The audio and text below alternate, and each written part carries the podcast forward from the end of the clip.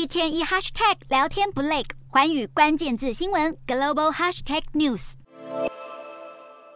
美国联准会为了打通膨，不断升息，带动美元强劲涨势，也打趴亚洲货币。韩元汇价上周紧逼一千四百元兑一美元关卡，创下二零零九年三月以来的最低价位后，南韩当局开始加强监控外汇市场。银行业原本只需要每天回报三次，但从上周五开始，改为每个小时都必须回报美元交易和外汇部位。南韩六月外汇存底减幅是二零零八年十一月以来最大，八月是连续第五个月出现贸易逆差。南韩财经官员也感到忧心，表示应该准备因应来自国内外风险的复杂危随机组合。野村亚洲经济学家认为，相较于亚洲金融风暴时期，当前的南韩经济更加稳健，有更强的缓冲能力，也还有祭出宽松政策的空间。但近期经济还是有可能陷入温和衰退，原因是出口不振、库存居高不下以及房市降温。另外，有专家表示，南韩八月对中国是连续第四个月出现贸易逆差，这也是三十年来首见，对南韩经济并非好预兆。中国经济成长减缓，对南韩经济会持续带来何种影响，可能也是必须关注的重要指标。